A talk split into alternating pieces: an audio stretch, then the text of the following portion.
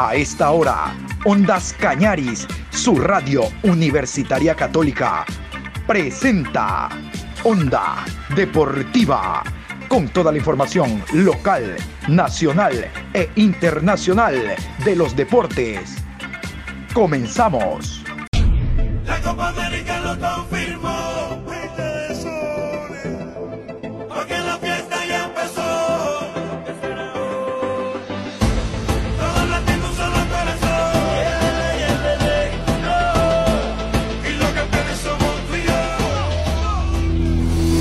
Hola, ¿qué tal? Buenas tardes, Juan Pablo, ¿cómo le va? Aquí nosotros en la programación Onda Deportiva, hoy jueves 13 de nada, jueves 13 de mayo, programa 733.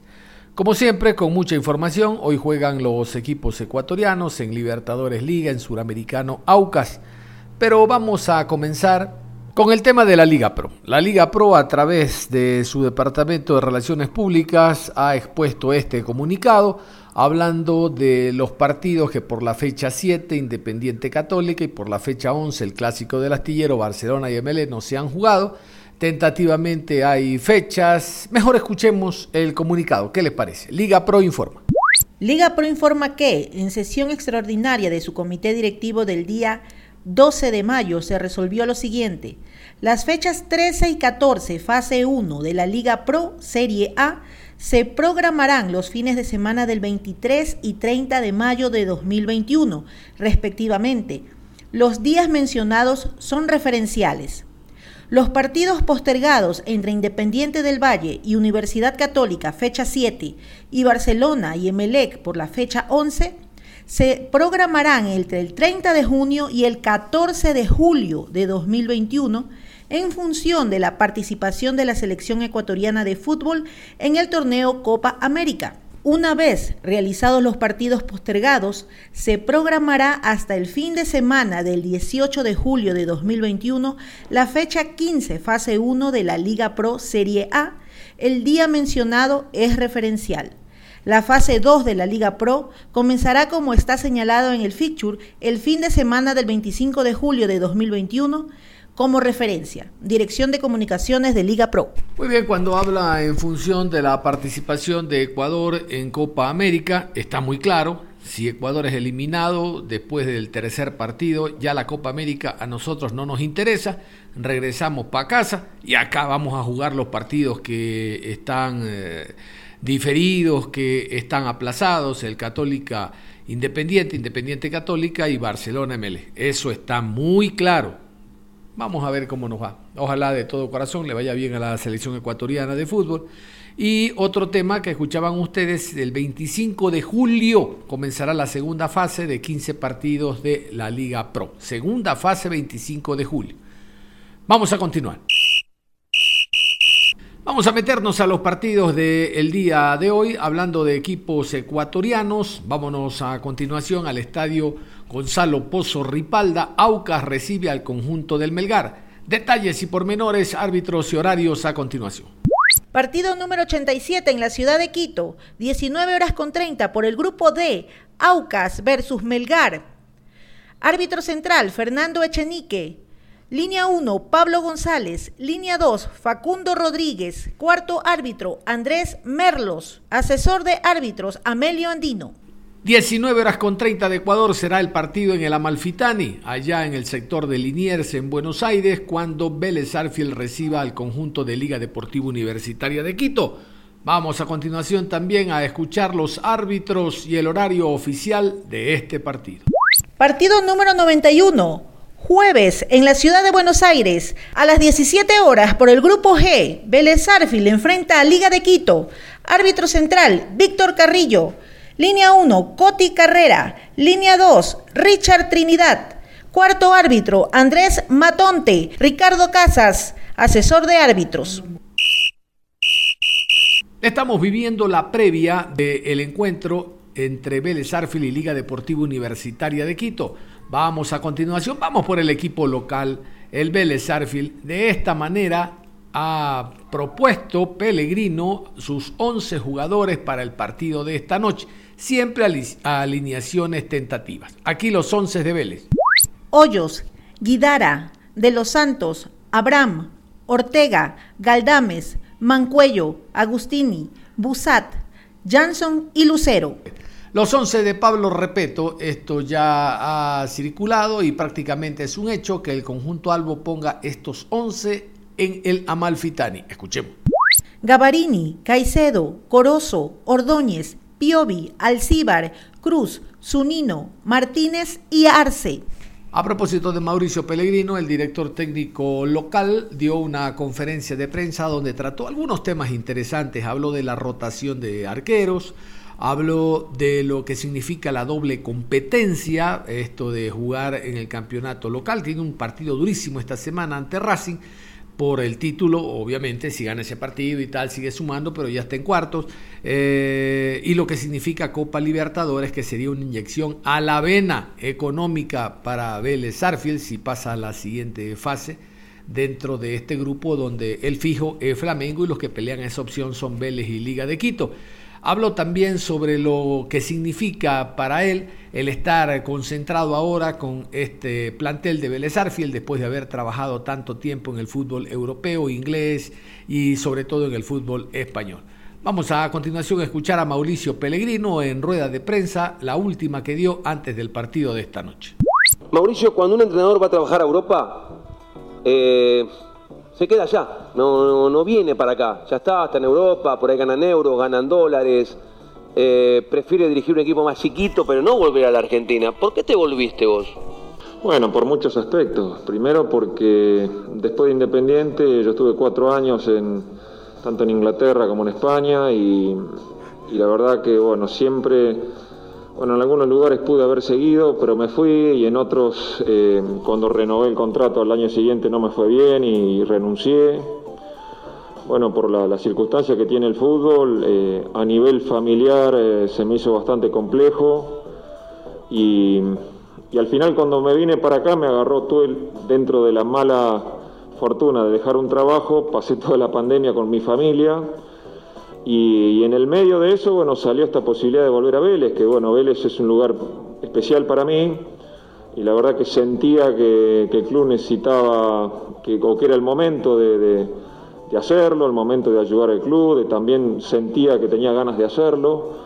Y a mí el fútbol argentino es un lugar que me gusta mucho trabajar, a mí disfruto mucho, a pesar de que si lo comparamos con Europa a nivel de infraestructura, a nivel eh, poderío económico, a nivel digamos, el presupuesto que uno tiene para elegir los futbolistas, nosotros tenemos muchísimas cosas que para el entrenador son mucho más fáciles. Por ejemplo, eh, cómo respetan al equipo nuestros jugadores, cómo, cómo trabajan, cómo entrenan. Hay muchos aspectos que nosotros, la verdad que se nos hacen mucho más sencillos estar en el fútbol argentino con el fútbol europeo, a pesar de que la gente piense, piense diferente. ¿no?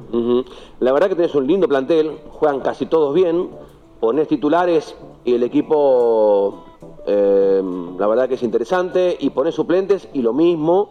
Y entonces uno no sabe realmente cuál es el equipo A y el equipo B. Eh, y ahora se viene el partido con Liga, que para ustedes es determinante, y ni hablar del domingo con, con, Racing, ¿qué vas a hacer? ¿Vas a, ¿Vas a modificar? ¿Vas a poner un equipo el, jueves y otro el domingo? ¿Vas a poner el mismo equipo? ¿Cómo va a ser eso? Bueno, ahora sinceramente voy a pensar en el, en el partido del jueves y después el domingo obviamente vamos a tratar de, de poner lo mejor, lo mejor que tenemos. Ahora es cierto que el plantel a nosotros nos ha dado posibilidades porque hay muchos puestos que que es muy fino, que cualquiera puede jugar y tenemos alternativa y creo que eso nos ha ayudado tanto en la Sudamericana del año pasado que llegamos eh, al final, bueno, jugamos la final, esa final con Central y siempre fuimos alternando, digamos, esa alternancia por ahí no es cómodo para, para los chicos, no es cómodo por ahí de leer el equipo, pero sí le va dando posibilidades a todas y al final va llegando con fuerza física y con rodaje la mayoría de los futbolistas y es algo que nos pasó hoy, ¿no? Eh, entonces, bueno, yo creo que eso al final al entrenador le da posibilidades, eh, a los futbolistas tiene a todo el mundo involucrado, todos se sienten importantes.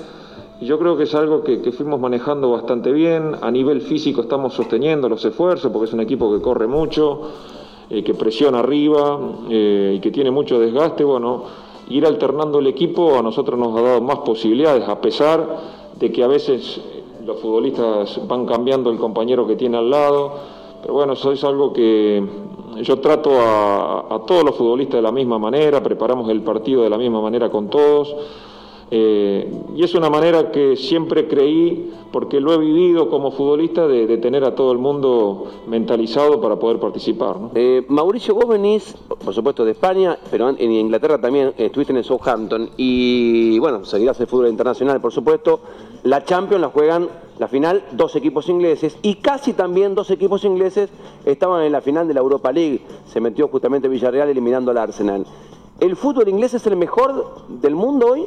Bueno, hace, hace unos años que el fútbol inglés para mí ha dado un paso adelante, sobre todo con la incursión de tantos, eh, aparte de todo el poderío económico que tienen, que es muy superior al italiano, al francés y al, en general, ¿no? En general, porque eh, los equipos medios altos tienen mucho más presupuesto, o más del doble, por ejemplo, de un equipo de la Liga Española.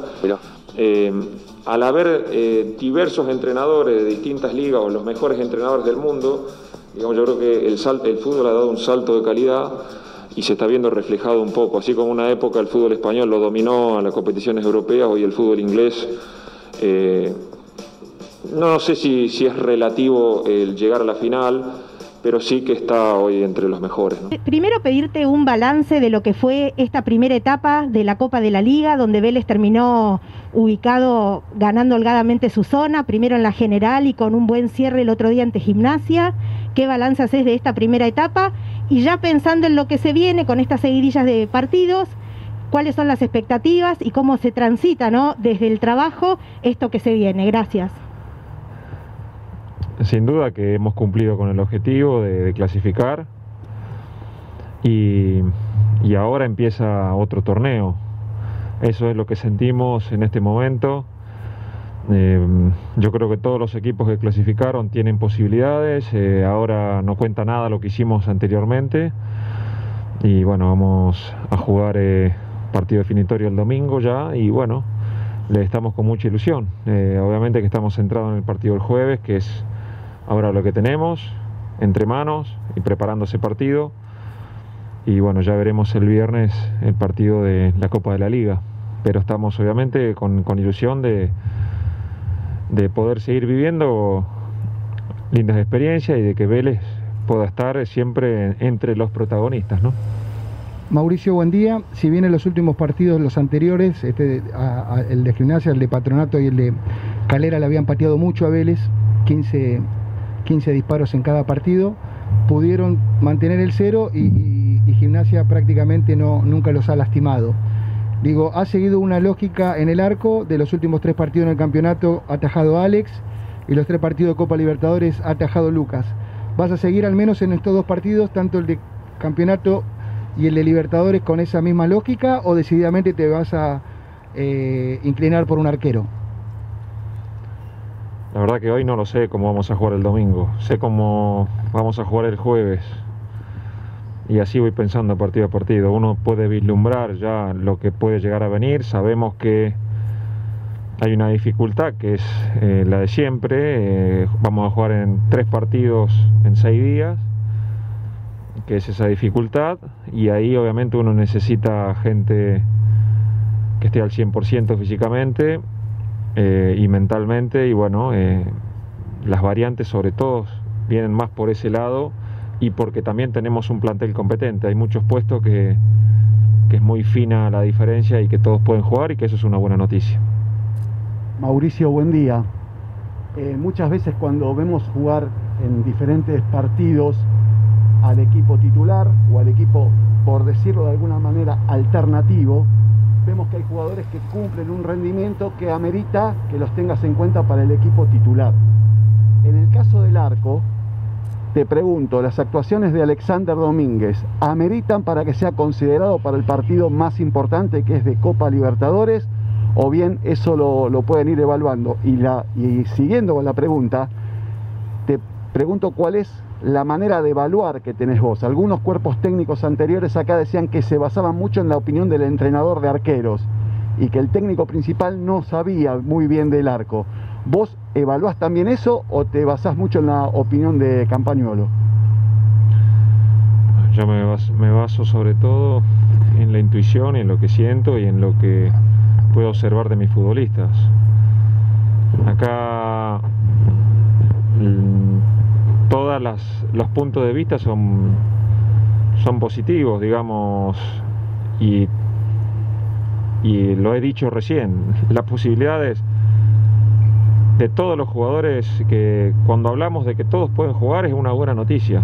Para mí no es un problema, para mí es, digamos, una bendición tener futbolistas que puedan jugar y que se pueda decir, y bueno, siempre eh, que ambos arqueros o ambos defensores, y si han jugado en el campeonato o en Copa, no quiere decir que sean alternativos o no. Eh, yo voy mirando cómo van entrenando, viendo cómo, se han sentido, lo que han hecho anteriormente, con las posibilidades que, tenemos y bueno, trato de elegir lo que es mejor. A veces, bueno, eh, y como todas las personas, siempre tenemos diferentes miradas sobre lo que es mejor. Eh, lo que pasa, bueno, cuando termina el partido, que siempre es más fácil, ¿no? Eh, juzgar o tener una mirada sobre lo que pasó, ¿no? El más difícil es hacerlo antes. Entonces, y es ahí donde nosotros, bueno, tomamos siempre, tenemos la cuota de riesgo que está en el juego. La cuota de riesgo del juego es que te puede salir bien, regular o mal, como todos los fines de semana, pero lo bueno es que tenemos muchos chicos que están en posibilidad de jugar. Mauricio, buenos días, ¿cómo te va? Eh, un poco ampliando la pregunta que, recién hacía el compañero Héctor, eh, Quería consultarte, alguna vez dijiste la camiseta de Vélez nadie la tiene alquilada, pero sabemos que hay un equipo eh, para la Copa, hay un equipo para el torneo local. Ahora, cuando logras un equipo como el del torneo local, con grandes triunfos como frente a Lanús, como el último frente a Gimnasia, como una buena victoria dura con Patronato, ¿eso te hace replantear algunas cositas como por ejemplo con vistas a este partido del jueves por Copa Libertadores? Claro que siempre nos planteamos aspectos a todos los niveles. Eh, lo que pasa es que no son todos los partidos iguales, ni, los adversarios, ni las posibilidades. Claro que, y todos esos jugadores, la mayoría de los que han jugado en el campeonato han jugado, han tenido minutos en Copa Libertadores y viceversa, ¿no? No hay ningún tipo de división y bueno, lo que pasa que bueno, cuando Casi siempre cuando uno juega 90 minutos un miércoles y vuelve a jugar el sábado, casi siempre están mejor los que no jugaron, no los que jugaron. Para mí, bueno, esa, por lo menos desde el aspecto de recuperación. Y si están más o menos parecidos, bueno, eh, a en nivel, y también con cinco cambios, eso nos permite que todo el mundo pueda tener eh, sus minutos y bueno, y replantearse cosas, que está bien, siempre nos replanteamos cosas. Antes decías que tenés en mente ya el partido del jueves, entonces mi consulta tiene que ver justamente, bueno, con la baja de Santiago Cáceres por el tema de las amarillas, los jugadores que se están reincorporando por COVID, bueno, lo de Poblete. Eh, ¿Los vas a esperar hasta último momento o ya en mente sabes cómo va a ser el mediocampo de Vélez el jueves? Sí, creo que, que sé cómo va a ser. No creo que sea lo aconsejable de pasar de no entrenar 6, 7 semanas a estar a jugar desde el inicio. Lo mismo que un chico que, bueno, como Fede, que tuvo 10 días por ahí fuera del equipo, pero a nivel por ahí físico, después de, del COVID, uno sufre un, una adaptación, como le ha pasado a Gianetti, que el otro día salió, por ejemplo, los 10 minutos del segundo tiempo, 15 minutos, perdón. Y bueno, eh, porque a pesar de la importancia de los partidos, siempre lo que viene lo es más, ¿no? Entonces, bueno, eh, siempre me gusta empezar con futbolistas que creo que pueden terminar el partido, porque uno nunca sabe con, lo que se puede encontrar. Eh, nunca pienso, este jugador lo voy a sacar en el entretiempo, porque viene un partido importante, sino que pienso en poner a los 11 que creo que están aptos para jugar 90 minutos.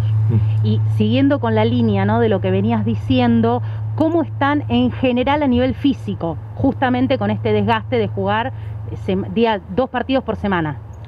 Yo creo que muy bien, muy bien porque nosotros no hemos bajado la, intensidad de los partidos, al contrario, yo creo que esa variabilidad, a pesar de la incomodidad que genera, de ver eh, diferentes futbolista en diferentes puestos te da esa frescura para poder competir y sobre todo hay algo que es fantástico, que es que todo siente que puede jugar. Eh, y en realidad yo lo siento así y el equipo lo ha demostrado que, que todos los pueden hacer. Entonces, bueno, eh, todos tenemos nuestra mirada de qué puede ser mejor o peor en X circunstancias, pero eh, los futbolistas, a pesar de que como los equipos tenemos altibajo, en este momento hay, hay, tengo un grueso del, del, grupo, exceptuando un poco los lesionados que están volviendo, que tiene, tiene el mismo nivel futbolístico. Mauricio, buen día. Eh, Hola. Vélez tiene, podríamos decir, el privilegio de que tres de los, los, próximos tres partidos los va a jugar en condición de local y no va a tener que afrontar un viaje largo, ya sea a otro país o a otra provincia para, para los partidos. Eh, vimos en el campeonato y en la Copa, teniendo en cuenta que Vélez jugaba de a dos partidos por semana, quizá un cambio entre 8 y 9 jugadores entre cada partido, quizá repetía uno, a veces dos, teniendo en cuenta que ahora se vienen cuatro finales por lo menos confirmadas. Eh, ¿Cómo vas a afrontar esa rotación que tenía el plantel? ¿Va a haber más rotaciones, igual, menos? Y como un poco lo que le dije a tu compañero recién, yo en este momento tengo pensado el, el partido del jueves y después veremos, bueno, cómo terminan ese partido, cómo están. Eh, y cuando uno piensa en el miércoles, por ejemplo, en el jueves, cuando, si yo pienso en el domingo, ya se te viene el partido del miércoles encima. Entonces, yo creo que lo mejor en estos casos es pensar en el paso a paso, en el partido próximo, porque uno nunca sabe cómo van a terminar los futbolistas. Eh, simplemente eso. Ahora, obviamente, que no tenemos eh, muchas cosas que esconder, que guardar, sino que tenemos que intentar hacer todo en todos los partidos. Y bueno, ahora van a ser partidos que, que la preparación y la gente que esté mejor preparada va a ser fundamental, ¿no? Vélez no tiene hoy por hoy un goleador definido, pero sí tiene muchos jugadores con capacidad y que han marcado gol.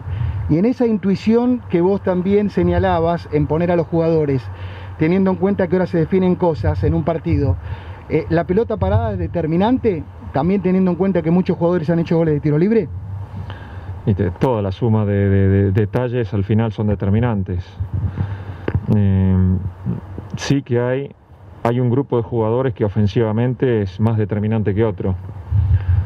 Por las asistencias, por la, la efectividad en los últimos pases, por la capacidad de llegar al área. Tenemos un grupo de futbolistas que tiene más determinación que el resto para hacer goles o para ayudar a convertir goles. Y, todos los aspectos en el alto rendimiento son importantes. Nosotros, obviamente, todos los equipos trabajan en, en, todos los momentos del juego y bueno, nosotros nos ha ayudado mucho la pelota parada. Hemos ganado y hemos perdido partidos por, por eso y va a seguir sucediendo, a pesar de uno tenerlo en el foco y trabajarlo. Pues hoy tuvimos dos positivos esta mañana, la semana pasada tuvimos otros dos y estamos, la verdad, asustados. Tuvimos viajes durísimos en el avión y en un momento muy complicado y tratamos de ser prevenidos, pero sí porque lo hemos sufrido en la Sudamericana, por ejemplo, pero nada, eh, nada extrafutbolístico, al contrario. Soy una persona que estoy muy agradecido a muchos chicos que no están teniendo la posibilidad, como el caso de Matías, porque está trabajando muy bien y se merecería tener la posibilidad. Como hay otros futbolistas que se merecerían jugar más, pero tienen compañeros y porque por una cuestión a veces los equipos eh, no juegan los que se merecen, a veces se juegan los que el entrenador cree que le van a ayudar a ganar el partido, ¿no? Porque hay, por suerte, digamos, hay un montón de futbolistas que están bien para jugar, ¿no?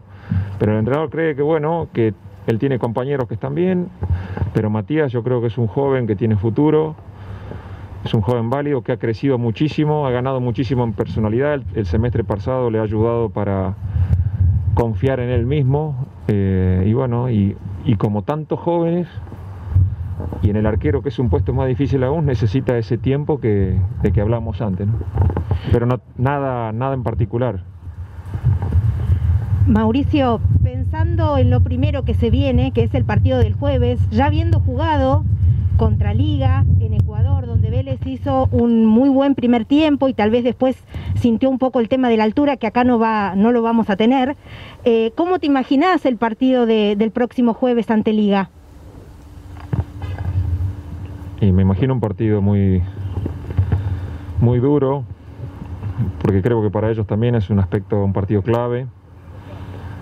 Y me parece un equipo muy fuerte a nivel individual, en su gente de ataque, muy poderosos y en, en- una sola jugada, como nos ha pasado ya, te pueden abrir el marcador y después son muy rápidos.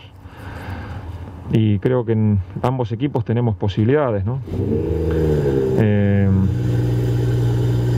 si bien cuando uno juega contra equipos de alto rendimiento, a veces jugar bien no es suficiente, tiene que ser efectivo, tiene que ser competente, tiene que estar concentrado en los detalles, esos detalles que hemos fallado a la ida, ¿no? En un córner, eh, en un cambio de orientación, eh, bueno, eh, en un rechace. En esos aspectos tenemos que estar muy, muy finos y es ahí donde se definen estos partidos. Ahora veo el equipo preparado y queremos jugarlo con toda nuestra ilusión. Muy bien, y después de escuchar a Mauricio Pellegrino, yo quiero invitarlos a ustedes a que estén en sintonía de Ondas Cañaris, pero básicamente mañana, 18 horas con 30, que vamos a tener la previa del partido entre Deportivo Cuenca y el conjunto del Mushurruna. Los voy a invitar, a continuación los voy a invitar. Escuchen.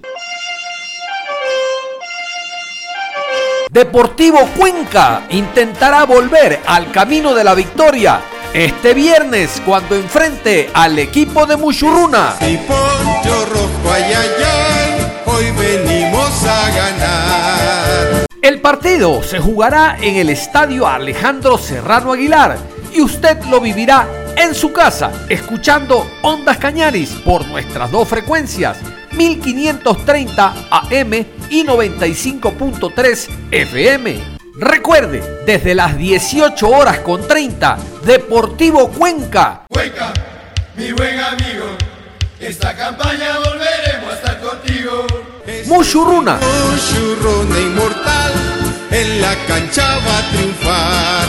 por Ondas Cañaris, el austro en sus oídos. Muy bien, la, invi- la invitación está hecha. No van a decir mañana que no, no se enteraron, que no sabían. No, la invitación está. 18.30, Ondas Cañaris, su radio universitaria católica. Escuchaban dos frecuencias, 1530 AM, 95.3 FM. El Deportivo Cuenca abre, abre lo que significa esta nueva fecha de campeonato enfrentando a Mushurruna pero urgente necesita puntos del conjunto cuencano. Bueno, todo eso le vamos a contar en próximas emisiones de Onda Deportiva. Mientras tanto, usted continúe en sintonía de nosotros con la mejor música, la mejor vari- variedad y la mejor información. Siempre a través de su radio universitaria católica. Nosotros en Deporte nos reencontramos en cualquier momento. Un abrazo.